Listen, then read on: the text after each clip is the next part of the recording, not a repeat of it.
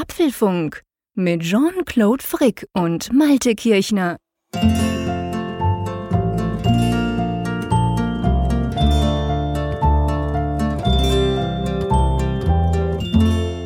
Jean-Claude, wie sehen eigentlich deine persönlichen Quartalzahlen aus? Ja, das willst du gar nicht wissen. Oder die des Apfelfunks. Die des Apfelfunks, die sehen ganz hervorragend aus. Dank den zahlreichen Spenden, die wir dann am, am Schluss noch kurz erwähnen werden von dieser Sendung, können wir uns eigentlich, ähm, ich, ich würde mal sagen, wir haben ein massives Umsatzwachstum in den letzten Wochen hingelegt. Auch nach wie vor ein Wachstum der Hörerzahlen. Also das ist alles ganz, ganz klasse ja, bei Apple, ich meine, man kann ja nicht sagen, sieht düster aus, aber sieht, sagen wir mal, was Wachstum anbelangt, ein bisschen anders aus, oder? Ja, besser als äh, ja, befürchtet, kann man schon fast sagen, ist es ja geworden. Also es gab ja zuletzt dann von Analysten die Aussagen, dass es ja doch ein bisschen besser ist, als man es noch vor einem halben Jahr vielleicht gesehen hat. Und so ist es ja auch gekommen. Nichtsdestotrotz, ähm, die Zahlen sind natürlich nicht berauschend und die Aussage, die so ein bisschen im Raume steht, ist ja die, dass da eine Marktsättigung bei den High-End-Smartphones äh, möglicherweise eingetreten ist. Wie, wie siehst du das? Ja, das ist natürlich ein Problem, das man ja schon länger ähm, so ein bisschen diskutiert. Ähm, und zwar, ähm, dass eben gerade die High-End-Smartphones inzwischen so gut sind. Und das sehen wir ja bei jedem Hersteller, sagen wir mal, bei den Top 5 Herstellern sehen wir das ja bei allen, dass es ja keinen Grund gibt, jedes Jahr das Smartphone zu wechseln. Es gibt eigentlich auch keinen Grund, alle zwei Jahre das Smartphone zu wechseln. Die Dinger sind so gut, die machen gute Fotos, die halten lang, die haben meistens genug Speicher. Ähm, da, dadurch ergibt sich natürlich ein bisschen eine Sättigung, weil man kann feststellen, dass man ähm, tatsächlich zum Teil die Leute die Smartphones länger behalten. Da gibt es auch Statistiken zu. Und das heißt natürlich dann eben logischerweise, dass die nicht einfach jedes Jahr wieder ähm, viel, viel mehr Smartphones verkaufen, weil die Leute vielleicht sagen, hm, ich lasse dieses Modell mal aus oder sogar das nächste noch und gehe dann erst wieder aufs übernächste und so weiter. Aber du, wir sind schon mitten in den Themen drin. Herzlich willkommen zum Apfelfunk Nummer 33 der heute, kann man glaube ich sagen, ein bisschen speziell ist. Genau, wir stellen mal einen Programmhinweis an den Anfang gewissermaßen, obwohl wir schon mittendrin sind. Diese Ausgabe, die soll primär Feedback enthalten und wird dementsprechend auch ein bisschen kürzer sein. Wir haben ja so viele Zuschriften, da wollen wir unbedingt drüber sprechen. Und weil ja morgen, also wir nehmen das hier auf am Mittwoch, den 26. Oktober, morgen am 27. Oktober ist ja bekanntermaßen das Mac-Event. Da wird ja, da wird was Neues in Sachen Max präsentiert und wir sind sehr gespannt. Es wäre aber eigentlich ja Unsinn, haben wir gesagt, Jean-Claude und ich, wenn wir jetzt dann nochmal irgendwelche Gerüchte diskutieren, dann ist die Sendung einen Tag am Start und dann wird das durch die Fakten eingeholt. Deshalb haben wir gesagt, Freitag nehmen wir einen Apfelfunk dann auf, wo wir dann über die, über das Mac-Event sprechen, über die Neuigkeiten. Und ja, wenn man das dann zusammennimmt, dann kommt man auf die Laufzeit, die ihr gerne mögt. Also keiner muss Angst haben, dass es zu viel Apfelfunk gibt, aber ich denke, wir werden allen gerecht. Ja, genau. Also die Idee heute ist, das Ganze wirklich etwas kürzer zu halten, vielleicht eine Dreiviertelstunde plus minus mal sehen. Und dann aber am Freitag natürlich eine Spezial-Sonderausgabe sozusagen, äh, nur ums Apple-Event rum und ich kann mir schon vorstellen, dass morgen, beziehungsweise eben am Donnerstag, genug vorgestellt wird, dass wir dann auch da problemlos eine Stunde füllen. Also kein Stress, aber wir wollen ja euch, liebe Hörerinnen und Hörer, auch keinen Stress machen, dass ihr denkt, meine Güte, schon wieder ein Apfelfunk, was ist denn da los? Darum dachten wir, wir machen das heute trotzdem, weil es gibt trotzdem genug zu sagen. Wie gesagt, wir haben ganz viel Feedback und vor allem wissen wir, und wir kriegen das auch immer wieder in Zuschriften von euch zu hören, dass es ganz viele treue Hörer geben, die einfach wissen, am Donnerstagmorgen lade ich den Apfelfunk und dann höre ich den im Auto, auf, auf dem Weg zur Arbeit oder irgendwie so. Da wollen wir euch ja nicht enttäuschen. Drum machen wir das. Und ich schlage vor, lieber Malte, wir steigen gleich mal ein. Wir haben nämlich, bevor wir dann ins Feedback gehen, noch zwei kleine Themen, die wir doch auch noch ganz kurz besprechen müssen. Genau. Das eine haben wir ja gerade schon angeschnitten, das sind die Quartalzahlen, die jetzt aktuell veröffentlicht wurden von Apple. Und das andere Thema, ja, das ist sozusagen ein kleines Update zu unserem letzten Apfelfunk. Da hatten wir ja drüber gesprochen, oder besser gesagt, Jean-Claude hatte uns ja ähm, darauf gebracht, dass iOS 10.1 in der Beta 5 jetzt den Golden Master Status erreicht hat. Und ja, ihr sollte recht behalten. Am Dienstag sind die ganzen Updates rausgekommen. Ganz genau. Gestern kamen ganz, ganz viele Updates. Also es gab iOS 10.1 in der finalen Version, welche eben tatsächlich der Beta 5 entsprach. Es gab WatchOS 3.1, es gab tvOS 10.0.1, glaube ich. Da haben sie komischerweise eine andere Zählweise. Und dann gab es natürlich noch noch Mac OS Sierra, glaube, das ist 12. 10.1 oder Moment, lass mich mal kurz auf meinen Mac gucken. Also 10.12.1, so muss man sagen. Genau, also es kamen ganz viele Updates. Ähm, welches ist denn für dich so das Highlight-Update? Ich nehme an, du hast wahrscheinlich alle schon gemacht. Welches hat dir am meisten gefallen? Ja, du überschätzt mich, Jean-Claude. Also komm. Bei, bei der Watch bin ich immer noch im Beta-Status. Da, da habe ich ja, äh, wie gesagt, das schon mitgemacht, die, die Beta-Periode, und Aber da muss ich jetzt nur noch den Golden Master laden. Da kam, glaube ich, nichts Neues, oder? Weil bei meiner Watch, by the way, da steht auch Watch OS 3.1 drauf, bei meiner Apple Watch Series 2. Ja. Ähm, aber das ist schon, also gefühlt mindestens drei Wochen alt. Da kam nie mehr ein Update. Na, vielleicht habe ich es auch nicht gemerkt, aber ich glaube, der, der Golden Master ist quasi schon viel länger her. Da kam nämlich jetzt nichts Neues, auch gestern ja. nicht. Also ich glaube, da sind wir wahrscheinlich schon aktuell. Aber iOS 10.1 hast du auf dein iPhone draufgespielt? Äh, iOS 10.1 habe ich auf mein iPhone draufgespielt, auch auf mein iPad und ja, läuft sauber, also keine Probleme. Wobei, sauber in Anführungszeichen, äh, das besagte Siri-Problem, die sich während des Podcasts einschaltet, hat sich leider auch mit der Golden Master-Version nicht behoben. Nein nach wie vor merkwürdig, dass sie das bei mir ja nicht macht. Wahrscheinlich haben wir auch schon diskutiert. Ist sie einfach beleidigt, weil ich sie zu wenig nutze und darum hält sie komplett die Klappe, was mir ganz zugute kommt. Ja, ich meine, iOS 10.1, wir haben schon viel darüber gesprochen, ähm, bringt ja vor allem für iPhone 7 Plus Nutzer diesen ähm, Portrait-Modus mit, mit der Möglichkeit, dass dann eben der Hintergrund der, ähm, des porträtierten, ähm, der porträtierten Person dann entsprechend unscharf geschaltet wird. Das funktioniert ordentlich, ist aber von, von Apple noch als Beta ähm, tituliert, gell? Das ist noch nicht so ganz fertig eigentlich. Ja, das finde ich auch bemerkenswert, dass das Apple trotz dieser Beta-Periode von 10.1 und obwohl dieses Feature ja nun verspätet ausgeliefert wurde, jetzt immer noch von Beta-Periode spricht. Das ähm, kann ich aber durchaus oder sehe ich durchaus so, dass das Apple da vielleicht auch das so gemacht hat, weil es doch einige Kritik ja auch gab an diesem Portrait-Mode. Also nicht alle Bilder gelingen ja so vortrefflich. Es gibt ja da auch Beispiele, die ein bisschen kurios aussehen und dass man äh, vielleicht gesagt hat, naja, wir äh, beschreiben das nicht als final, sondern wir arbeiten da weiter dran und mit diesem äh, Signum Beta, da äh, suggerieren wir halt mit, dass das noch in Arbeit ist. Keine Angst, das ist jetzt noch nicht das Maß der Dinge, was da jetzt draußen ist. Ja, ich meine, Apple macht das ja eigentlich nicht anders als Google. Google beim, beim Google Pixel Smartphone äh, macht ja das auch so. Die sagen ja, die haben ja sogar, ich sag mal in Anführungszeichen, verhältnismäßig schlechte oder sagen wir mal, da fehlt jedenfalls ein optischer Bildstabilisator, aber sie sagen, man kann das alles mit Software ausgleichen. Erste Tests zeigen das, aber da ist es auch so, da kommt immer mal wieder ein Software-Update, welches dann die Kamera verbessert quasi. Und Apple geht jetzt zumindest in diesem Portrait-Mode-Feature des iPhone 7 Plus eigentlich den gleichen oder einen ähnlichen Weg und sagt halt einfach, wir bessern das dann noch nach, das wird immer besser. Ich finde schon, das ganze Look and Feel und überhaupt die ganze Bedienung ist eigentlich sehr einfach, es ist sehr praktisch, weil einem direkt im Kamerascreen auch eingeblendet wird, hey, du bist zu nah oder zu, zu weit weg. Also es wird einem da schon ziemlich stark geholfen, damit man dann zumindest den Abstand richtig hat. Und das ist dann die Voraussetzung, dass das Foto auch gut kommt. Aber klar, du hast recht, es gibt ab und zu mal Fotos, wo es ein bisschen merkwürdig aussieht. Das ist so ein bisschen wie beim Bluescreen oder beim Greenscreen beim Fernsehen. Ich habe früher mal beim Fernsehen gearbeitet und je nach Haar, das du da hattest oder so, war das dann manchmal auch tatsächlich so, dass es eben nicht ganz perfekt rausgekommen ist und so ein leichtes Flirren gab rund dort rum. Sowas ähnliches passiert manchmal auch beim Portrait-Modus mit dem iPhone 7 Plus. Wobei ich bin eigentlich recht zufrieden. Ich habe es schon länger drauf und finde eigentlich, ich brauche es natürlich auch nicht so oft, aber wenn ich es brauche, sind die meisten Fotos dann damit oder die meisten Porträts damit eben dann auch recht ansehnlich. Aber lass uns mal noch kurz Mac OS Sierra streifen. Da ist jetzt 10.12.1 draußen. Ähm, ist dir irgendwas aufgefallen?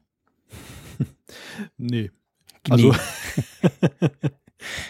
Ist ja auch kein Update mit vielen neuen Features, da hast du natürlich recht. Also es hat überhaupt keine neuen Funktionen, aber es wurden natürlich Bugfixes gemacht und mir zumindest, ich glaube, ich habe es mal erwähnt, ich habe ja ein iMac 5K, eigentlich eine super saubere Maschine, die aber, musste ich feststellen, seit Mac OS Sierra generell so ein bisschen schlechter lief. Da gab es ab und zu merkwürdige Abstürze, irgendwie hatte ich das Gefühl, er sei auch nicht mehr ganz so fix wie vorher. Und da muss ich jetzt sagen, ähm, seit äh, 10, 12, 1 habe ich echt das Gefühl, das sei besser. Also irgendwie habe ich das Gefühl, er läuft runder, er läuft schneller, er, also bei mir zumindest stabilitätsmäßig, aber vor allem auch geschwindigkeitsmäßig habe ich jetzt das Gefühl, ich habe keine Probleme mehr. Ich bin jetzt eigentlich da, wie ich es mir gewöhnt bin, wie es vorher war mit El Capitan. Ähm, ja, also zumindest bei mir scheint das ein bisschen was genützt zu haben.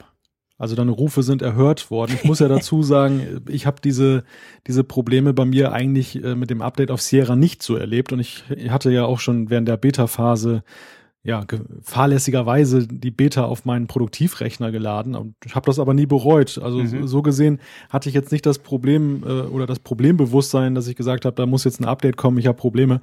Hm, so gesehen, ja. Cool. Ja, ist ja super, ist ja super, genau. Ähm, ja, tvOS 10.01 habe ich geladen, da merkt man gar nichts. Also auch da, aber da hatte ich auch vorher keine Probleme.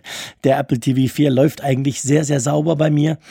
Also auch da, ja, Bugfixes. Ja. Ja, interessant ist ja allenfalls noch an, an macOS, und naja, morgen werden wir mehr wissen, dass Apple ja so ein bisschen sich da verraten hat, dass Touch ID wohl auf den Mac kommt. Und ich will da nicht zu viel vorwegnehmen, aber es ist ja doch immer wieder amüsant, dass sie dann so ein Update herausgeben, wohl wissend, dass da draußen Leute sind, die sich alle Ressourcen äh, dann angucken. Da sind ja dann die Bilder auch dann, die kann man sich dann einfach anschauen, was da so verpackt ist. Und ja, dann kommt zum Vorschein so eine kleine Beschreibung, wie man das neue MacBook Pro, das es ja offiziell noch gar nicht gibt, dann nutzen kann, um seine Transaktion zu autorisieren, fand ich sehr amüsant. Ja, vor allem ist es eigentlich witzig, Entschuldigung, ich habe irgendwie einen Frosch im Hals, wie wir Schweizer sagen.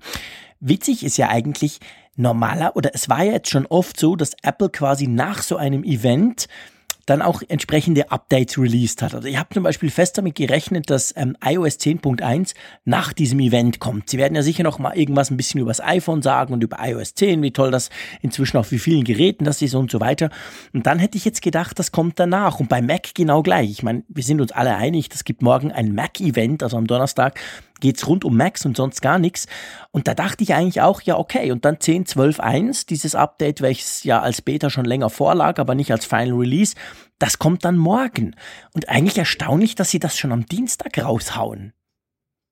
Ja, aber ich, ich weiß jetzt gerade nicht mehr ganz genau, was es war, aber wir haben ja damals auch beim Apple-Event, also bei dem großen Event, darüber gesprochen, dass sie irgendwie ein paar Tage vorher irgendwas dann schon released haben was ja auch relativ ungewöhnlich war. Ja, stimmt, stimmt. Das ist ja, ja stimmt, du hast recht, da war ich. Du siehst, es hat funktioniert, wir haben sogar schon vergessen, was es war. Also genau. die, die, Strategie ist völlig aufgegangen von Apple. hast du recht. Ja, und es ist ja immer so. Also ich meine, ein Tag vor Event, da ploppt natürlich immer irgendwas raus. Also ich rechne auch morgen am Donnerstag selber nochmal mit ein paar, mit ein paar sagen wir mal, klareren Leaks und dann am Abend wird dann wahrscheinlich vieles bestätigt werden. Finde ich grundsätzlich auch kein Problem und, und stört mich eigentlich auch nicht. Ähm, ich meine, das Touch-ID wahrscheinlich aufs MacBook kommt, das ist ja jetzt etwas, was man auch schon länger vermutet hatte. Man wusste halt nie so recht wann. Ähm, ja, wäre schön, wenn es morgen soweit ist, aber wir wollen gar nicht spekulieren. Wie gesagt, dafür gibt es dann die Sonderfolge am Freitag. Lass uns mhm. doch mal kurz diese Quartalszahlen angucken von Apple. Also man kann ja man kann es ja auf zwei Arten lesen. Man kann auf die eine Art lesen und sagen, ja, nicht ganz so schlimm wie erwartet. Sie haben sich, ja, es ging zwar überall ein bisschen zurück, aber hey, die Services wurden dafür verstärkt und so. Apple schreibt ja auch selber in der Medienmitteilung als erstes quasi starkes Wachstum im Bereich Services, also iCloud, Apple Music und so. Und dann gibt es natürlich die andere Seite, wo man sagen kann, hey, alles minus, iPhone minus, Mac-Verkäufe minus, iPad-Verkäufe, tutti quanti, wirklich alles minus. Wo stellst du dich hin? Wie schlimm waren die Quartalszahlen? Also ich muss sagen, mich haben sie jetzt nicht schockiert. Insofern würde ich nicht sagen, dass ich äh, eine sehr negative Deutung dieser Zahlen habe. Das Ganze liegt ja im Trend dessen, was bei Apple sich jetzt in den vergangenen Quartalen vollzogen hat, was ja auch die ganze Branche so ein bisschen betrifft. Smartphone-Absätze sind ja insgesamt nicht mehr so ja, von äh, Glück gesegnet. Die großen Wachstumszeiten sind vorbei, was allerdings auch, das muss auch dazu gesagt werden, eben auch damit äh, zu tun hat, dass die ähm, ja, neuen Märkte in Anführungszeichen, also China zum Beispiel, schwächelt total. Und das schlägt sich eben auch in den iPhone-Verkäufen nieder und das geht den anderen Herstellern auch nicht anders. Das ist natürlich das Risiko, was Apple und andere eingegangen sind, als sie sich eben diesen Märkten verschrieben haben, dass ähm, mhm. die das natürlich dann gefährlich. durchaus ja, das, die, die sind schwankender. Die sind nicht so verlässlich wie beispielsweise der US-Markt oder, oder Europa. Ja, und vor allem darf man nicht vergessen, bei, bei China, da ist ja Apple schon auch eine Wette eingegangen, hatte zeitweise massives Wachstum. Es gab mal ein Quartal, da kam der Großteil eigentlich des Neuzuwachses ausschließlich aus China. Auf der anderen Seite aber natürlich hat man in China auch heftige Konkurrenz. Also es gibt ja, ich meine, Xiaomi zum Beispiel als größter und bekanntester Brand in China, der leider ja noch nicht so richtig den Sprung nach Europa und USA geschafft hat. Die sind dort eine unglaubliche Hausnummer und die machen ganz, ganz, ganz tolle Geräte und zu, vor allem zu, zu super, super guten Preisen. Also von dem her ist es ja nicht nur so, dass China als Ganzes schwächelt, weil es den Leuten ein bisschen weniger gut geht und es eine große wirtschaftliche Unsicherheit hat. Das auch. Aber es ist auch so, dass dort natürlich auch heftige Konkurrenz herrscht. Ja, und die Frage ist ja auch, was ist China? Also ja, die stimmt. Es wird, man, man geht ja immer davon aus, China, ja, das sind doch die Milliarden Leute, aber die Milliarden Leute sind ja nicht alle so reich, dass sie sich ein iPhone kaufen können.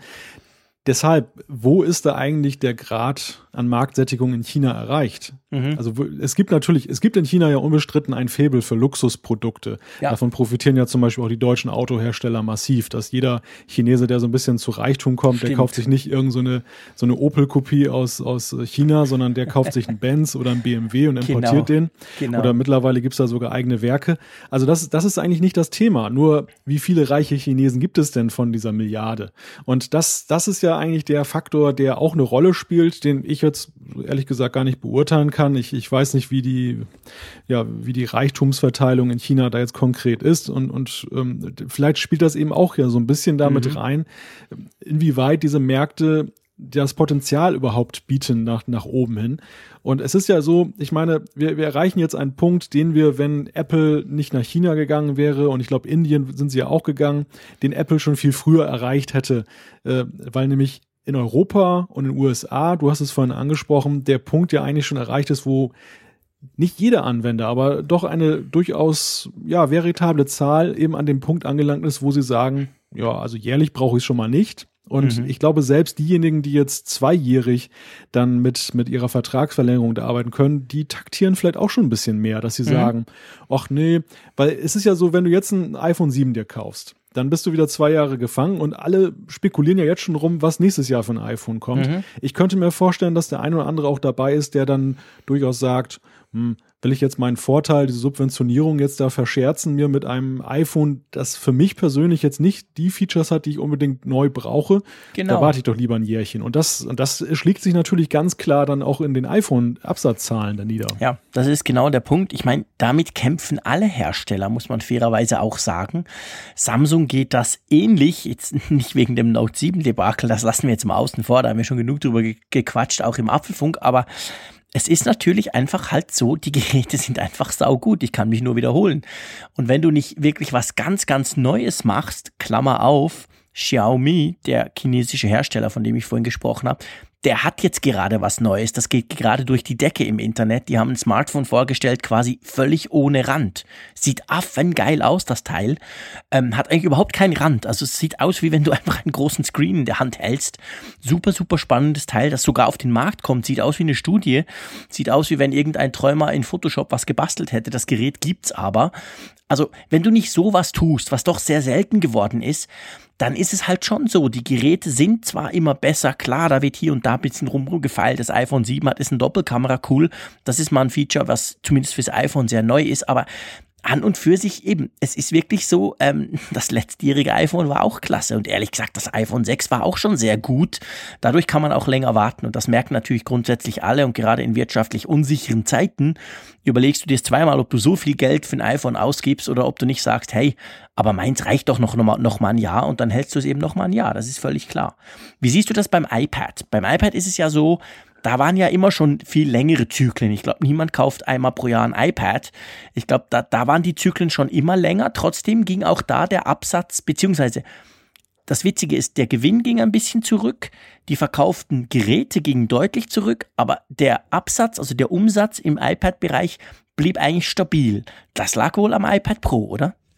Ich denke mal, dass das iPad Pro hat ja neuen Wind in die ganze Gattung reingebracht. Das iPad ist ja schon jetzt seit ja, mehreren Quartalen, ich möchte schon fast sagen Jahren, ja jetzt äh, zum Sorgenkind so ein bisschen geworden. Deshalb wurde ja auch vermutet, dass da vielleicht auch gar kein iPad Pro mehr kommt. Ich denke, wie du schon sagst, dass die, dass die Zyklen, in denen Anwender ihr iPad aktualisieren, noch größer sind. Mhm. Einerseits, ähm, weil es einfach eine, eine andere Investition ist. Also das iPad kaufst du dir in der Regel ja so, also du bezahlst es komplett selbst, während das, mhm. das iPhone ja vielfach in den meisten Fällen ja dann doch eben über den 24-Monate-Vertrag dann sozusagen abgestottert wird oder, äh, zum, oder vielleicht sogar subventioniert wird. Das hat ja ein bisschen nachgelassen, aber es war ja lange Zeit eben auch so. Mhm. Ähm, insofern, das, das iPad, das leidet so ein bisschen darunter und ich glaube aber auch noch stärker darunter unter der Frage, dass man als Anwender, ja, bei den neuen Geräten nicht so die ganz großen Sprünge nach vorne gesehen hat. Da möchte ich fast sagen, war mhm. das iPhone einfach immer noch technologisch spannender einfach, weil da ja. wurde mehr gemacht. Natürlich ganz klar, wenn man sich den Chart anguckt von Apple bei über 60 Prozent äh, Umsatzanteil, ganz klar, dass natürlich auch die Kräfte ja eher darauf fokussiert sind, eben beim iPhone der technologische Vorreiter zu sein. Bei, bei den Tablets hat man ja gar nicht die riesige Konkurrenz mehr. Nee, das hat man definitiv eigentlich nicht. Äh, Apple ist dort immer noch relativ dominant. Ähm, ja, und dann die Macs, die gingen auch zurück. Das überrascht uns jetzt gerade am Vorabend des, des Mac-Events gar nicht, oder?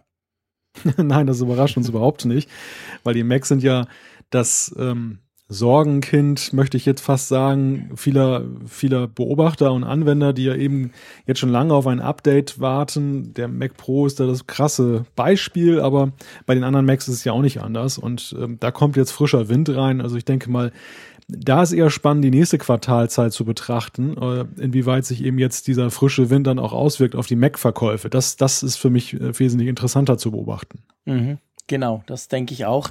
Das wird natürlich auch beim iPhone spannend sein. Das iPhone 7 hat ja noch nicht wirklich groß, das war nur ein paar Tage, äh, jetzt in diese Bilanz reingespielt. Das von dem her das wichtigste Quartal für Apple kommt jetzt, das ist das Weihnachtsquartal, ähm, welches bei Apple ja das erste des neuen Jahres, des Geschäftsjahres dann schon ist. Und das ist ja immer das Spannende eigentlich. Da sieht man dann quasi, was ist mit dem neuen Hardware-Line-up? Also was, wie verkaufen sich die iPhone 7 wirklich? Man munkelt ja, dass sie sich das weiß man schon länger, wahrscheinlich sehr gut verkaufen und äh, jetzt geht man davon aus, noch ein bisschen besser wegen diesem Galaxy Note 7 Debakel, dass quasi der größte Konkurrent nicht so richtig was auf die Reihe kriegt. Ähm, und von dem her ähm, dürfte das auf jeden Fall sehr spannend sein. Was denkst du? Machen wir einen Punkt? Ja, ein Satz vielleicht noch äh, zum Thema Services, weil du das mhm. angesprochen hast. Die Services, das ist ja schon eine interessante Entwicklung, die wir ja auch schon jetzt seit einigen Quartalen beobachten, dass sie immer stärker werden, dass sie eine immer größere Rolle spielen. Für mich ist aber eigentlich die Frage, wachsen die Services wirklich in dem Maße oder schrumpft das restliche Geschäft so, dass die Services langsam prozentual herausstechen? Das ist die eine Frage. Und die andere ist, inwieweit ist der Wettbewerbsdruck da riesig? Also wir haben ja jetzt beim Google Pixel beobachtet, dass Google dann da in die Offensive geht und dann zum Beispiel Cloud-Speicher für Fotos und Videos dann kostenlos bietet. Das bringt natürlich ordentlich Druck ins Gefüge und, und ähm, eine Ertragsquelle bei den Services ist natürlich gerade der iCloud-Account, wo ich dann eben fürs Backup und für meine Fotos dann eben da Speicher kaufe, da gehöre ich auch dazu. Ja, ich Bin auch. ich mal gespannt. Bin ich mal gespannt, wie, wie sich das weiterentwickelt. Also ob das jetzt wirklich so der Wachstumsmotor der nächsten Jahre ist oder ob die Mitbewerber da auch eine Flanke sehen bei Apple. Ja, es ist natürlich so, dass es gibt extrem viele, extrem potente und auch extrem gute Mitbewerber, gerade in diesem Bereich. Ich meine, ja klar, die iCloud ist so eine Art Kit, die das ganze Apple-Universum zusammenhält. Ähm, du hast, du hast auf dem Mac, du hast auf dem iPad, du hast auf dem iPhone, nutzt du das ganz automatisch. Du musst nicht zwingend dafür zahlen, zumindest zum Abgleich von Einstellungen etc. Reichen die 5 Giga, die gratis sind, aber trotzdem darf man nicht vergessen, das Angebot der iCloud, gerade wenn es dann um Speicherpreise geht, ist eigentlich absolut way off zu teuer. Also bei, bei Google kriegst du für diesen Preis, den ich jetzt zum Beispiel für 200 Gigabyte zahle, damit ich meine Fotos schön, schön in der iCloud drin habe, kriegst du dafür locker ein Terabyte. Bei Dropbox ist es genau gleich. Also die Preise sind eigentlich viel zu teuer. Da müsste Apple was tun, wenn sie noch mehr Leute überzeugen wollen, eben vom Gratis-Account wegzugehen und, und da investieren. Ähm, und dann ist die Frage natürlich der Services. Du hast völlig recht. Also iPhoto ist, also die Fotos-App ist cool. Die wurde mit den Updates ja jetzt auch viel besser. Die nähert sich so ein bisschen an Google Fotos an. Trotzdem ist Google Fotos ein genialer Dienst, der dazu noch gratis genutzt werden kann, wenn du bereit bist, deine Fotos auf 16 Megapixel runterrechnen zu lassen, was eigentlich meistens reicht. Also da hat Apple brutale Konkurrenz. Da hast du völlig recht. Und ich denke schon, eigentlich müssten sie da mal langsam noch ja, ich sag mal, eine Schippe nachlegen. Kann natürlich gut sein, dass dieses Wachstum, und es war ja ein Wachstum, also es ging ja nicht drum, dass sie gesagt haben, am Konzernumsatz generell ist es jetzt mehr. Das wird es natürlich, wenn der ganze Rest vom Umsatz ähm, zurückgeht. Aber es war ja auch äh, prozentual zum Vorjahr ein Wachstum. Da ist natürlich die Frage, ob das halt Apple Music ausmacht, weil ich meine, das spült Apple halt doch irgendwie 10 Dollar pro Monat in die Kasse. Jeder, jeder Benutzer, das läppert sich schon bei den paar Millionen, die sie inzwischen auch haben. Weil ehrlich gesagt, iCloud, ich finde nicht, dass die viel attraktiver wurde in den letzten ein, zwei Jahren. Oder wie siehst du das? ja, also das, das, suggeriert jetzt, dass sie schlecht war. Ich, für mich ist sie nee, eigentlich okay. So sie ist okay. Sie ist. sie ist einfach ein bisschen teuer. Ja. Ja, das, das ist der Punkt. Also sie ist teuer und, und vor allem in die Zukunft gerichtet stellt sich natürlich die Frage, ob Apple ähm, irgendwann mal die, den Speicherplatz dann anpasst, ohne jetzt gleichzeitig damit einen höheren Preis einhergehen zu lassen. Es gab mhm. ja diese Aufstockung auf zwei Terabyte als Option, aber die kostet ja dann gleich wieder. Ja, Für mich klar. ist die Frage, ob sie, was sie ja schon einmal gemacht haben, wohlgemerkt, dann äh, genau. das, das. Sie haben mal die äh, Preise praktisch halbiert. Genau, richtig. Und äh, irgendwann ist, glaube ich, auch da der Punkt erreicht, wo sie das dann mal wieder machen müssen, ohne dann gleich die Hand aufzuhalten. Wenn ich mal ganz kurz eben reingrätschen darf, du, du bist ja beim letzten Mal auch mit einer kleinen Nachricht live sozusagen aus dem Internet gekommen. Ich habe hier auch so eine kleine Breaking News, die cool. noch in diesen Apfelfunk hineingehört. Ich habe nämlich gerade bei TechCrunch gelesen, dass ähm, Apple den, die, die Veröffentlichung der AirPods ver, verschoben hat. Nein, echt? Ja, da, da wird ein Apple-Sprecher zitiert, ähm, dass man halt eine riesige Nachfrage hat, klar, aber ähm, dass man bei Apple nicht mehr daran glaubt, äh, dass oder dass es ausgeschlossen ist, dass dieses Produkt im Oktober noch herauskommt. Ja gut, ich meine, der Oktober oder sind noch vier Tage, noch, ja gut, okay, fünf Tage. Okay. Also TechCrunch schreibt auf jeden Fall, dass es wohl auch sich noch ähm, ja, eine Weile hinziehen kann, das erklärt weil es auch ja einiges. Probleme gibt. Das erklärt ja einiges. Ich habe nämlich heute ein längeres Gespräch mit der ähm, Pressechefin von Apple Schweiz gehabt. Und da ging es um einige schöne Neuerungen, die dann kommen werden, die ich auch werde ausprobieren dürfen. Aber es ging so ganz auffällig nicht um die AirPods. Und ich habe eigentlich erwartet gehabt, gesagt, hey, ähm, also ich habe ihm nichts gesagt, weil ich dachte, sie, sie kommt dann schon von selber, aber AirPod war irgendwie kein Thema. Und ich werde zum Beispiel nächste Woche am Montag werde ich mal die, die, die Apple Watch Nike Edition äh, kriegen, damit ich die auch mal ausprobieren kann, damit ich die mal vergleichen kann. Klammer auf, da muss ich rennen gehen, uff, Klammer zu. das ist ja die Sportversion der Apple Watch.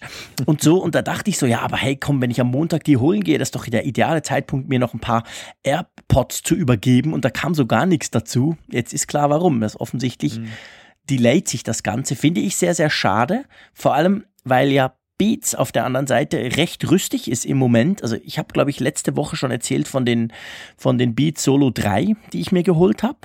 Diese Wireless, das sind die großen, also die, die On-Ear-Kopfhörer quasi. Und jetzt heute, seit heute im Apple Store, im Apple Online Store, sind auch die Beats Power Beats 3 erhältlich. Also das sind so ähm, In-Ear mit so einer Klammer, die du dir ans Ohr hängen kannst. Ich habe die Vorgänger davon, Bluetooth. Und auch die neuen, diese Dreier sind eben jetzt mit diesem W1-Chip ähm, gemacht. Also sprich, die connecten, indem du sie einfach neben dein iPhone legst. Die ganzen Einstellungen werden über iCloud gesynkt und so weiter. Also Beats ist da offensichtlich schneller als Apple. Ist die Frage Absicht oder Zufall? ja, okay, ja. Sind auch teuer als Apple. Das stimmt natürlich. Ja, ja. Ich meine, Beats ist Apple. Das gehört, die gehören jetzt dazu, aber ja. ja, schade, weil ich muss ganz ehrlich gesagt sagen, also ähm, bei aller Begeisterung fürs iPhone und alles, ich finde das super, ich bin mega Fan davon, aber, aber ganz ehrlich gesagt, so, so, so emotional ansprechen tun mich diese AirPods, seit sie vorgestellt wurden. Ich freue mich eigentlich riesig drauf, weil ich eben auch schon länger auf Wireless Kopfhörer setze und das finde ich alles super cool. Aber ähm, ja, diese Beats-Dinger, die sind, sie sehen sehr sportlich aus und irgendwie, also ich freue ich freu mich wirklich auf diese AirPods. Schade. Naja, mal abwarten, ob wir nächste Woche dann, also nicht in der Sondersendung am Freitag, aber die Woche drauf, ähm, am Mittwoch dann wieder, ob wir dann, dann davon sprechen können, dass sie dann kommen oder ob man da schon was weiß oder so. Ja, mal schauen. Spannend. Wir werden das verlinken ha? in den Show Notes. Den TechCrunch-Artikel genau. würde ich doch mal sagen. Und ähm, gut. Ja, du, lass uns doch mal ins Feedback einsteigen. Wir, wir haben ja so das ein oder andere Feedback, oder? Ja, wir sind gerade dabei, das so ein bisschen umzustellen mit dem Feedback. Also wir haben ja bislang immer die A4-Seiten hier genannt als Maß der Dinge. Das ändert sich gerade, dass wir die tatsächliche Anzahl der Zuschriften künftig benennen können. Und ähm, die Umwandlung sozusagen ist gerade im Gange. Wir sind ja gegenwärtig bei 41 Zuschriften, die in der Pipeline sind. Aber das ist noch längst nicht alles. Äh, da kommt also noch was dazu. Ich äh, befürchte fast, dass wir die dreistellige Zahl schon erreicht haben. Ja, ist ja grundsätzlich super cool und freut uns riesig, aber ähm, äh, bitte, dann müsst ihr auch wissen, liebe Hörerinnen und Hörer, es dauert halt ein bisschen, bis, bis ja. eure Frage dann quasi drankommt. Äh, ich möchte noch eine kurze Klammer aufmachen. Der Malte ist ja so unglaublich ähm, zurückhaltend in allem, was er tut dieses klein, diese kleine Umstellung, äh, ich will da nicht zu fest ins Detail gehen, aber das ist jetzt eine Datenbank, die hängt an unserer Webseite dran. Es ist super, super, duper cooles System und das hat alles der Malte eingerichtet und programmiert und gemacht. Also von dem her super klasse, weil wir eben so viele Zuschriften hatten, die wir früher einfach in einem Google Docs Dokument hatten und wo wir uns da die Finger wund gescrollt haben und immer überlegen mussten, wo waren wir jetzt und haben wir das schon oder nicht. Jetzt ist das alles schick in der Datenbank und sieht auch für uns während dem Geek äh, boah, scheiße, während dem Apfelfunk während dem Podcast quasi, sieht das wirklich super aus. Es ist so ein bisschen wie ein Skript, das man dann hat, wie ein Prompter, fast ein bisschen beim Fernsehen. Und es ist wirklich cool. Also an dieser Stelle ganz öffentlich herzlichen Dank für deine Arbeit, Malte. Ich glaube, das wird uns die Arbeit oder das wird uns überhaupt die Arbeit mit den ganzen Kommentaren erleichtern, oder?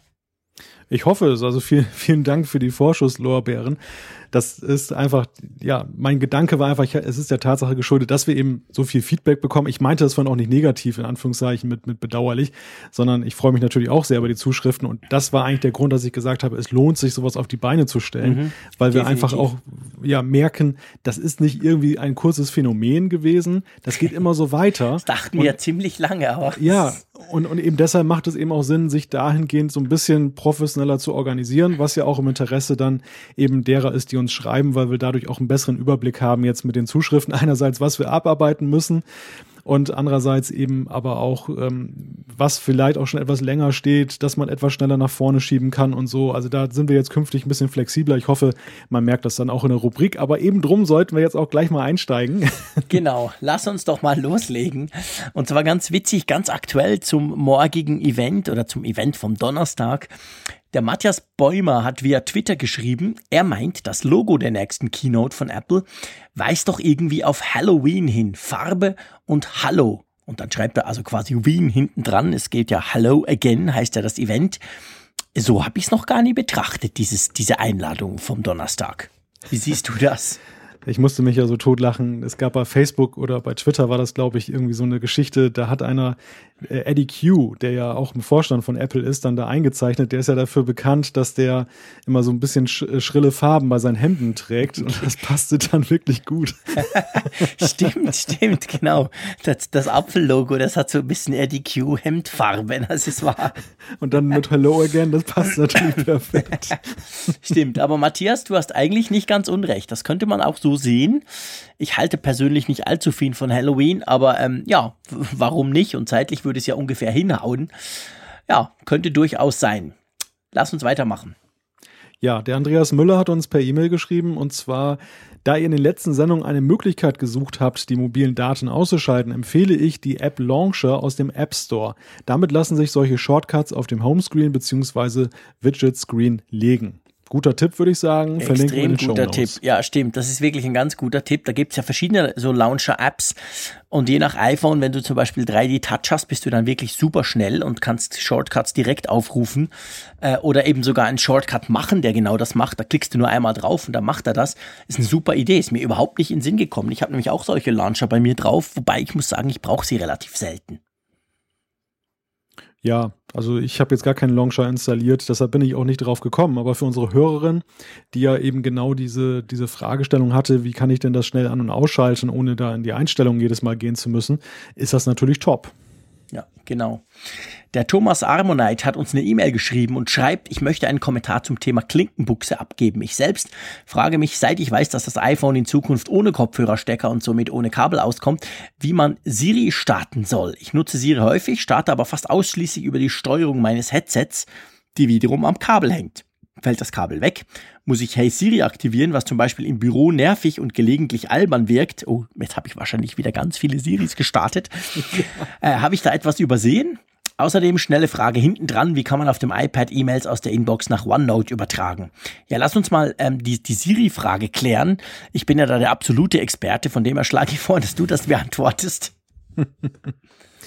ja, das, ich meine, die Frage ist ja berechtigt. Es ist ja so, dass äh, zumindest bei den AirPods äh, ist ja vorgesehen, dass man eben sehr viel mit Siri ähm, steuert. Und dementsprechend muss man da jetzt nicht dieses Wort mit Hey sagen, aber Zumindest muss man dann eben häufig, wir hatten das ja schon mal thematisiert, dann bei der Lautstärkeregelung oder bei jeglicher Aktion dann eben das, das Aussprechen, was man vorher eben über diesen, über diese kleine Remote-Geschichte dann, dieses äh, Steuerding dann da am Kabel so machen konnte.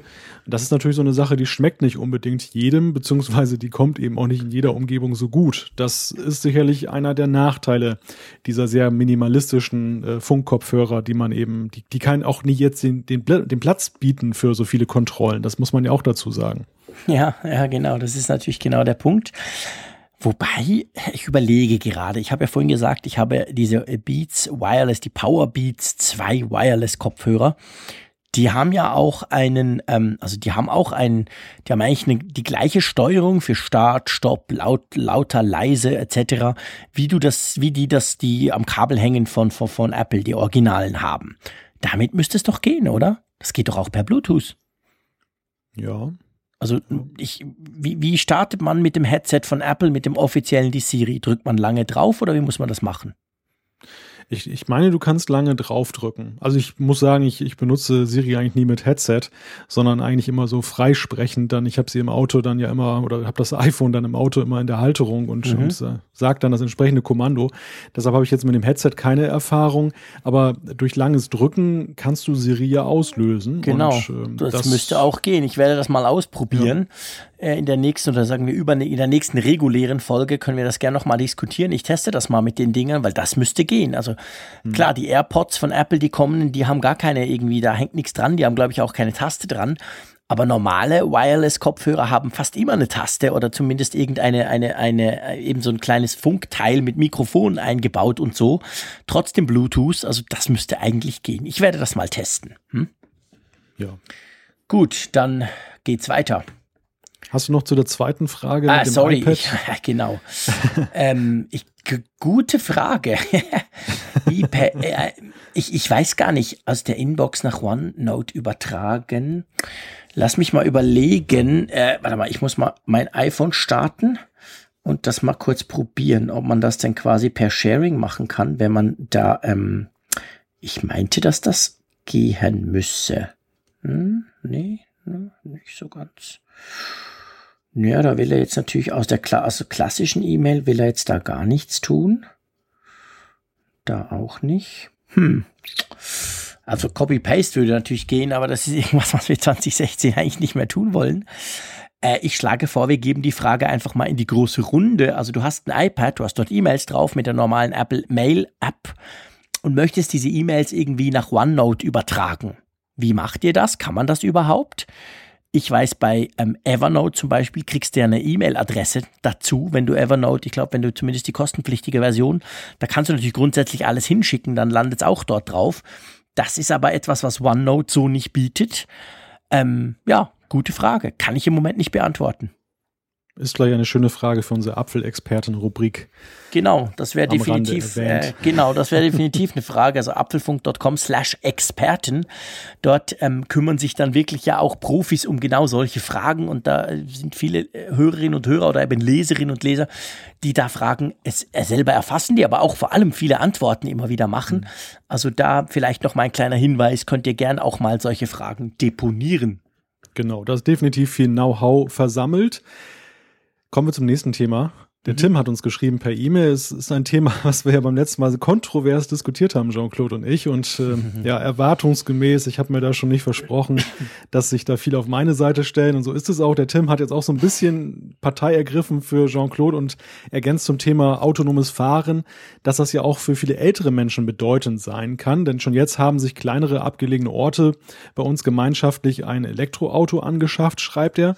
Und wenn das Auto dann auch noch selbstständig fahren könnte, dann hätten viele ältere Menschen eine gute Möglichkeit einzukaufen oder ihre Familie zu besuchen.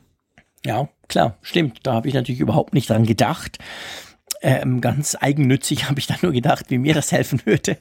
ähm, aber das stimmt natürlich, klar, logisch. Also ja. es gibt viel, sicher viele ältere Leute, die sich vielleicht auch nicht mehr unbedingt in den Verkehr trauen. Die denken, ja, wenn es dann so ein bisschen schummrig wird, sehe ich nicht mehr so gut, fahre ich lieber nicht. Und und die dann dadurch sehr wenig oder fast gar nicht mehr fahren, denen würde natürlich so etwas neue Möglichkeiten bieten, völlig klar. Also wenn das, wenn das dann irgendwann mal in ferner Zukunft, da sind wir uns ja einig, ich sage mal, perfekt funktioniert, ja, dann können die sich natürlich in ihr Auto setzen, äh, sagen wohin und dann fährt das Auto sie eben dorthin. Das wäre natürlich, würde wahrscheinlich ihre Mobilität massiv verbessern, klarer Fall.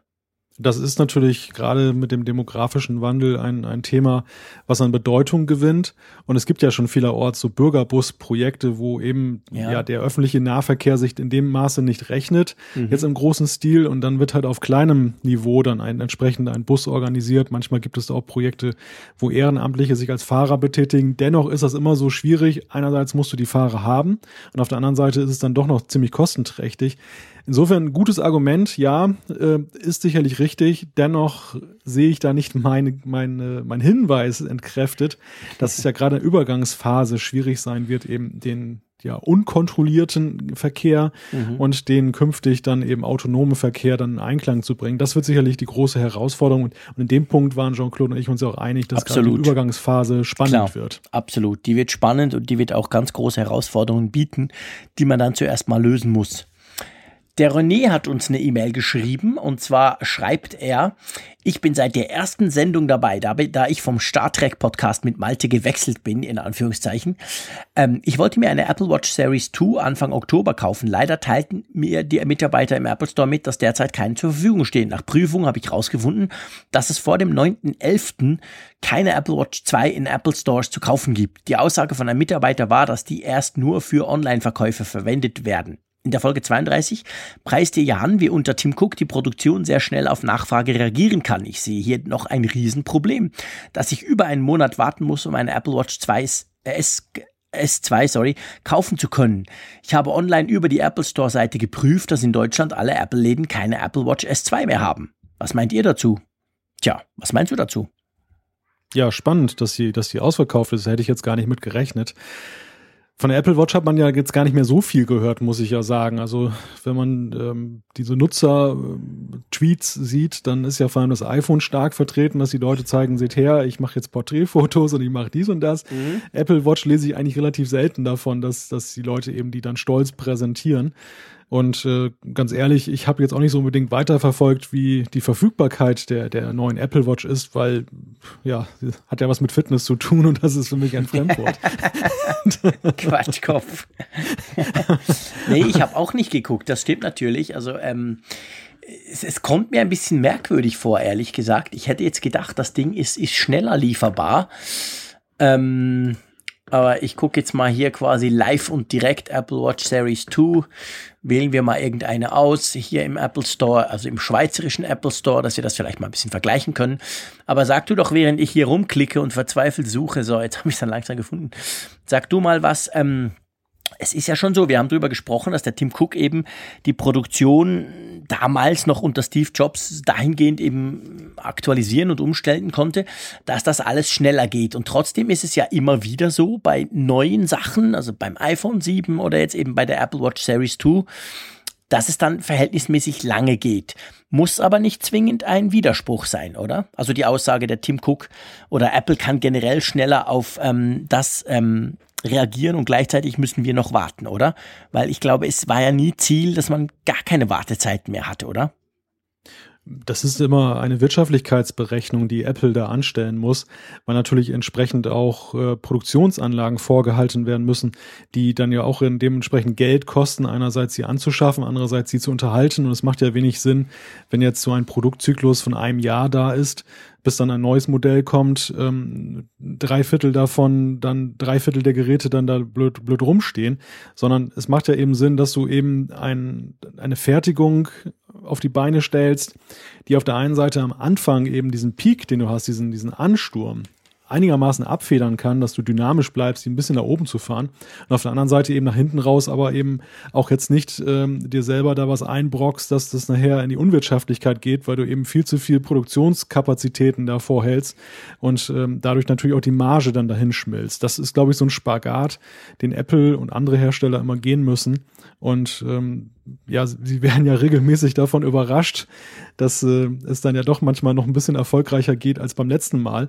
Ich, ich beobachte das vor allem so beim iPhone 7 gegenwärtig und äh, bin eigentlich fasziniert davon, wir haben ja fast November, dass da immer noch die Lieferzeiten so drei, vier Wochen angegeben sind. Mhm. Beim ähm, Jet Black Modell ja sogar dann, äh, ich glaube, sechs Wochen. Also das ist schon bemerkenswert. Normalerweise bei neuen iPhones dauert es immer so, im ersten Monat ist es halt mit langen Lieferzeiten behaftet, aber dann lässt es schon so ein bisschen nach der Druck und der, das ist gegenwärtig auch nicht erkennbar. Nee, das stimmt. Also beim, beim iPhone 7, da gebe ich dir recht, das sind immer noch vier bis sechs Wochen beim Plus-Modell in Schwarz zum Beispiel.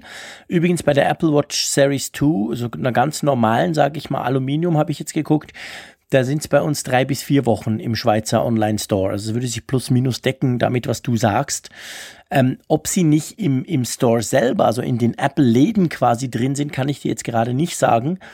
Das ist schon auch erstaunlich, wobei auch da tropfeln die natürlich jeweils rein. Also bei, bei den iPhone ist es ähnlich.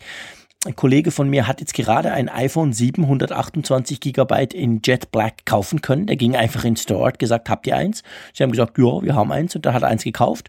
Ich weiß aber andere, die dann eben auch entsprechend länger warten müssen und es dann vielleicht im Store mal abholen gehen oder so. Also es ist immer, kommt immer sehr drauf an, aber ich denke schon, die Nachfrage ist sehr groß gerade nach dem iPhone 7 Plus, was man ja so hört, mit der Doppelkamera.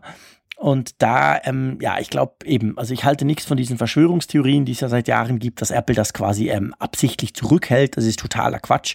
Wenn Apple kann, dann verkaufen sie so viele wie möglich, weil sie machen ja viel Kohle damit. Also das ist total Blödsinn, dass sie ja quasi Leute vergraulen, die da irgendwie acht Wochen warten und sagen, ja, kaufe ich mir halt ein S7, das kann ich gleich mitnehmen von Samsung.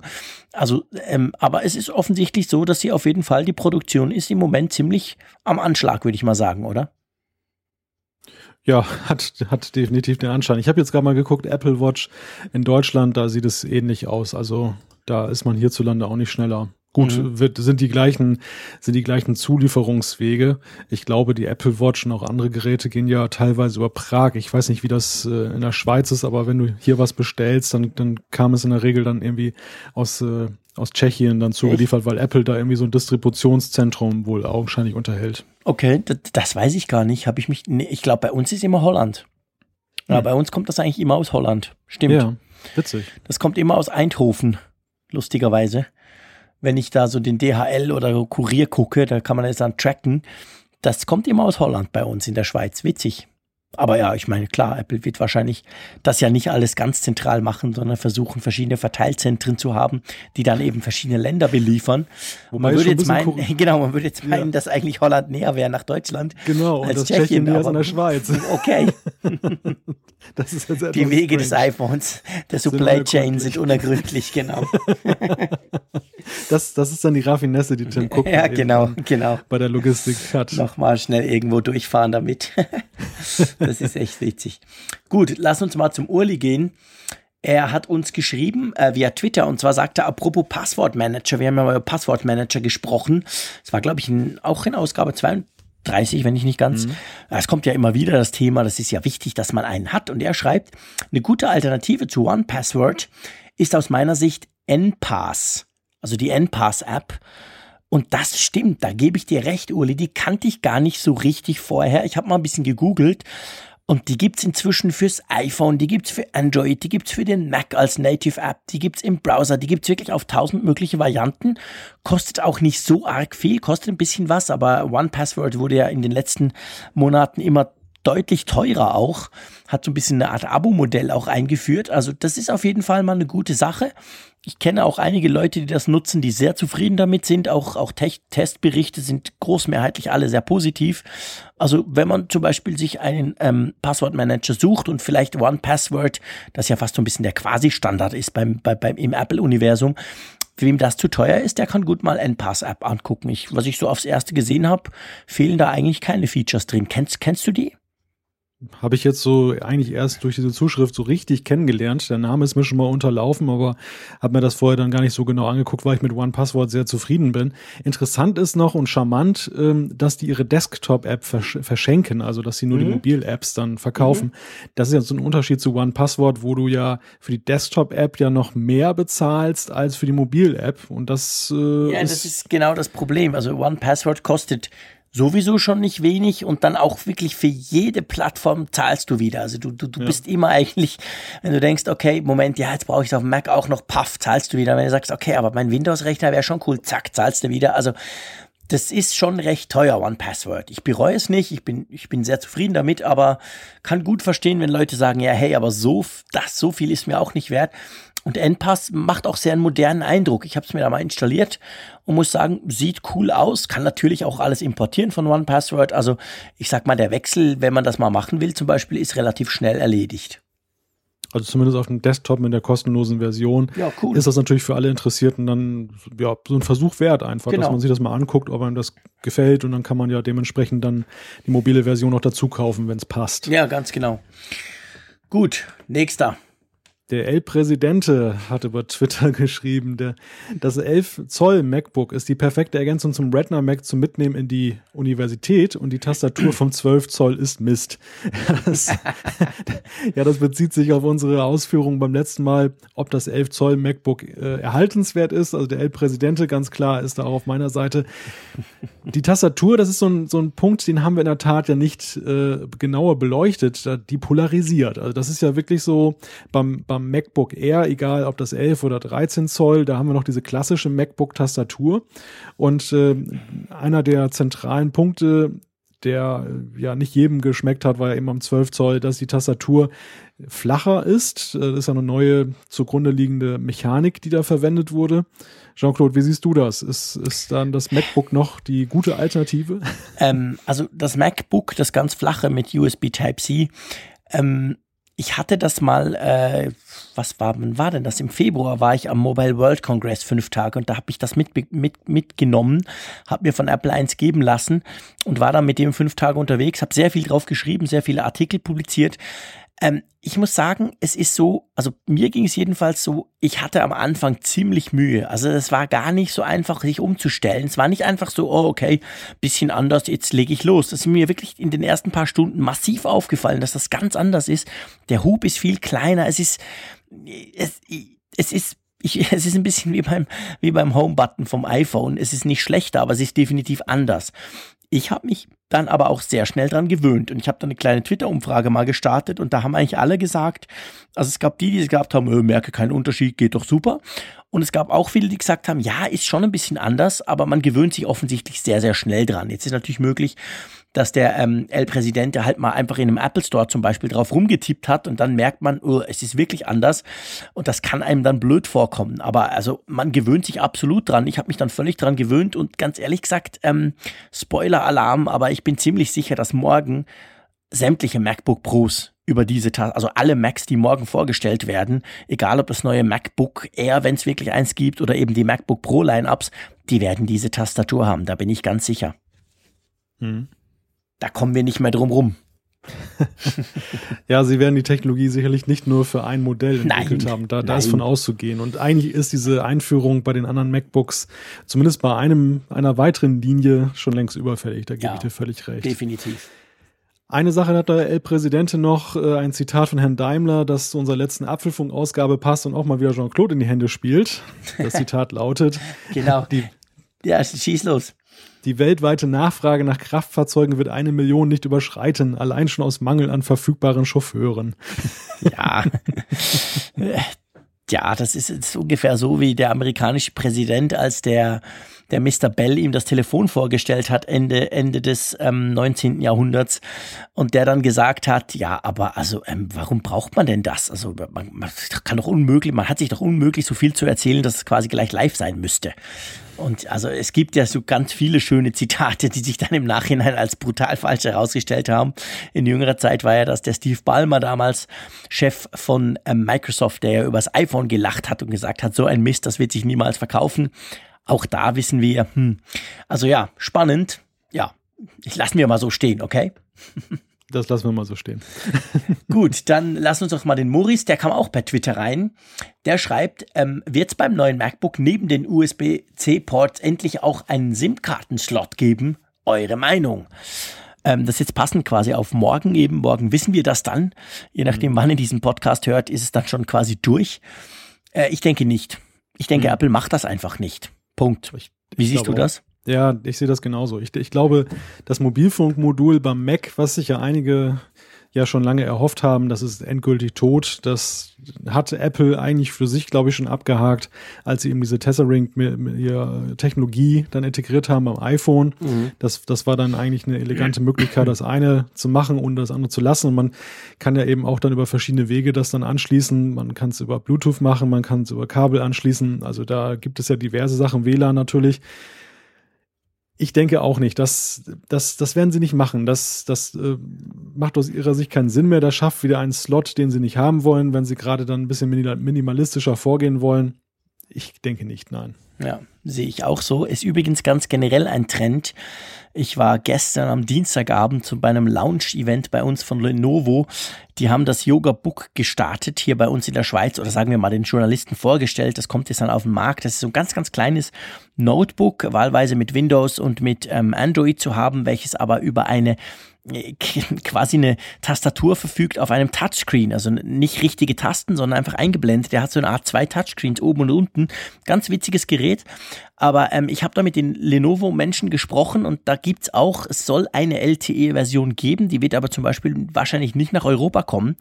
Und er hat dann auch gesagt, ja, das sei halt immer das Problem, diese ganzen LTE-Versionen, sie, sie seien da ein bisschen am Wegkommen von Lenovo, einer der größten PC-Hersteller der Welt, die auch die berühmten ThinkPad-Notebooks bauen, die früher IBM gemacht hat weil sie sagen, es sei halt immer so, sobald du diesen Slot drin hast, musst du eigentlich mit den Providern gucken, vielleicht sogar subventionierte Geräte, entsprechende Abo-Pakete dazu und so weiter.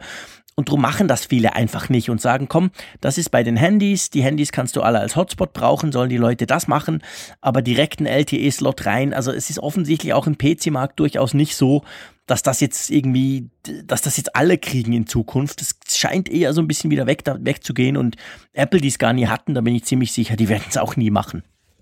Hm, ja. Gut, ähm, der Roman Keller hat per Twitter geschrieben, und zwar schreibt er, hey, was erzählt ihr denn, dass CarPlay ein Flop wäre? Praktisch jede Automarke hat das eingebaut seit 2016. Äh, ja, Roman, hast du grundsätzlich recht. Und Malte, haben wir gesagt, das sei ein Flop? Hm, ich habe es, glaube ich, ein bisschen durch die Blume gesagt. Ja. Okay. ja, also ich meine, äh, kann man darüber streiten, wie sinnvoll das, das ist und ob das wirklich Spaß macht, die Bedienung, aber es ist, ich finde es grundsätzlich eine gute Idee, habe es aber auch noch nie ausprobieren können. Muss jetzt dann mal zu meinem Autohändler gehen, dass er mir mal ein Auto gibt, zumindest für ein paar Stunden, wo ich das mal testen kann, weil du hast schon recht, in den meisten modernen Entertainment-Systemen ist das drin. Meistens ist ja auch Android Auto auch gleich drin, also quasi beides haben kannst, je nach Smartphone, das du verwendest. Macht natürlich Sinn. Ähm, ist aber auch so, dass es ja immer nur on top ist. Also du kriegst glaube ich, kein Auto, das quasi nur das hat, sondern du hast dann immer das, du hast Android Auto, aber du hast natürlich dann vor allem auch noch das jeweilige VW, Peugeot oder wer auch immer System drauf. Also es ist, es, es ersetzt es ja nicht. Es ist mehr eine mhm. Ergänzung oder äh, so ein, man könnte fast sagen, eine Erweiterung. Ja. Das, das, das, das, was du sagst, ist genau richtig und darauf zielte eigentlich meine Aussage auch ab. Apple ist ja ziemlich ultimativ seinerzeit angetreten mit CarPlay. Das Ganze wurde ja präsentiert, als wenn es dann das klassische Autoradio-Entertainment-System dann ablöst. Und davon kann man ja überhaupt nicht sprechen. Das ist, wird zwar Schnitt, die Schnittstelle angeboten, also jeder, äh, fast jeder Neuwagen bietet das, aber das ist jetzt nicht so, dass CarPlay jetzt die Welt beherrscht und äh, das jetzt eine, eine so irrsinnige Rolle spielt, was man ja alleine schon daran sehen kann, dass ja eben auch die Öffnung für Apps da noch nicht stattgefunden hat, wie das zum Beispiel beim Apple TV auch sehr lange war. Also ein bisschen stiefmütterlich wird es ja schon behandelt. Ja, ja. Ja, genau. Also das, das, das ist definitiv ein Punkt. Gibt immer noch viel zu wenige Apps, die wirklich dann da drauf laufen. Ähm, ja, Gut, wir lassen das mal stehen. Roman, du hast natürlich grundsätzlich völlig recht. Es ist tatsächlich eigentlich viel, viel weiter verbreitet, als das letztes Jahr zum Beispiel noch der Fall war oder vorher sowieso. Ähm, und ich glaube, wir müssen auch nicht sagen, es sei ein Flop, aber sagen wir mal, einigen wir uns mal drauf, Malte, es ist sicher nicht dort, wo wir und wo wahrscheinlich auch Apple gerne sein würden mit dem genau. Thema, oder? Genau. Gut, dann ähm, bist du wieder dran.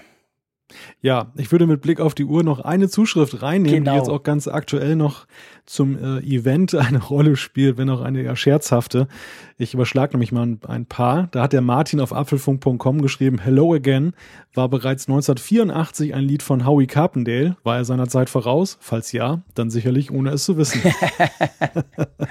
Ja klar, also es ging ja auch nicht darum, dass Apple in dem Fall ausnahmsweise, sie sind ja sonst da immer sehr, sehr schnell bereit zu sagen, hey, wir haben es erfunden, aber ich glaube, den Claim Hello Again, den wollen sie sich gar nicht irgendwie unter den Nagel reißen. Es war ja nur so, wir haben das ja gesagt in Bezug auf eben dass das Apple quasi bis jetzt zweimal gebraucht hat. Hello 1986 bei der Vorstellung des Macs und dann eben Hello Again 1998 bei der Vorstellung des ersten iMacs. Also von dem her hat dieses Hello oder Hello Again bei Apple, sagen wir mal, Tradition. Aber ich habe, also ich wusste jetzt nicht, dass der Howie Carpendale das 1984 schon gemacht hat. Ich könnte mir vorstellen, vielleicht gibt es sogar den einen oder anderen, der noch früher war. Also ich glaube, Hello Again, so speziell ist es ja nicht. Also das ist ganz klar etwas, was wahrscheinlich andere auch schon gebraucht haben. Aber in Bezug auf Apple, sagen wir mal, ist es ein doch selten, aber bis jetzt eigentlich jeweils bei recht großen und wichtigen Events benutzter Claim, oder? Ja, ja, definitiv. Also du hast es ja gerade gesagt, bei welchen Gelegenheiten das, das gebraucht wurde und und das, äh, ich habe jetzt, wir hatten, wir hatten ja letzte Woche drüber gesprochen, ob ob das vielleicht ein bisschen fahrlässig war, jetzt diesen Begriff ausgerechnet zu wählen, der ja nun sehr stark durch eine eine Umwälzung besetzt ist. Und ich habe in der vergangenen Woche noch den einen oder anderen anderen Tech-Podcast gehört und da wurde die Diskussion auch geführt, ähnlicher Tenor. Das ist schon bemerkenswert, wie Apple so an so heilige Slogans herangeht. Das ist ja fast so wie eben dieses legendäre One More Thing von äh, Steve Jobs, Mhm. dass äh, man ja auch so ein bisschen sehr mit spitzen Fingern angefasst hat Ja. in den letzten Jahren. Also, interessant. Also ich bin, ich bin wirklich mal gespannt, wie sie das verkaufen morgen. Ja, ich auch, definitiv. Also nach wie vor. Und ich glaube, das ist die perfekte, ähm, der perfekte, das per perfekte Schlusswort von dir.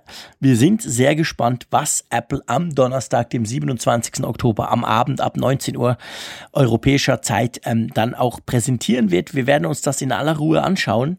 Wir werden eine Nacht drüber schlafen und wir werden am Freitagabend unseren Apfelfunk Nummer 34 dann in einer Spezialausgabe ausschließlich zum Apple-Event produzieren. Den könnt ihr dann ab Samstag, sagen wir mal, könnt ihr euch den dann wieder anhören.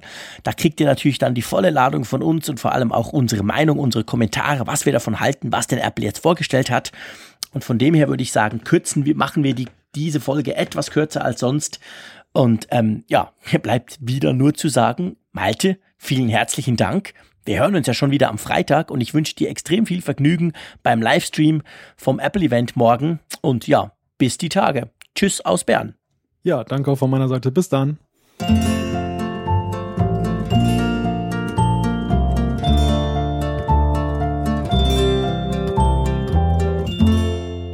Apfelfunk, der Podcast über Apple-Themen. Mehr Infos unter www.apfelfunk.com.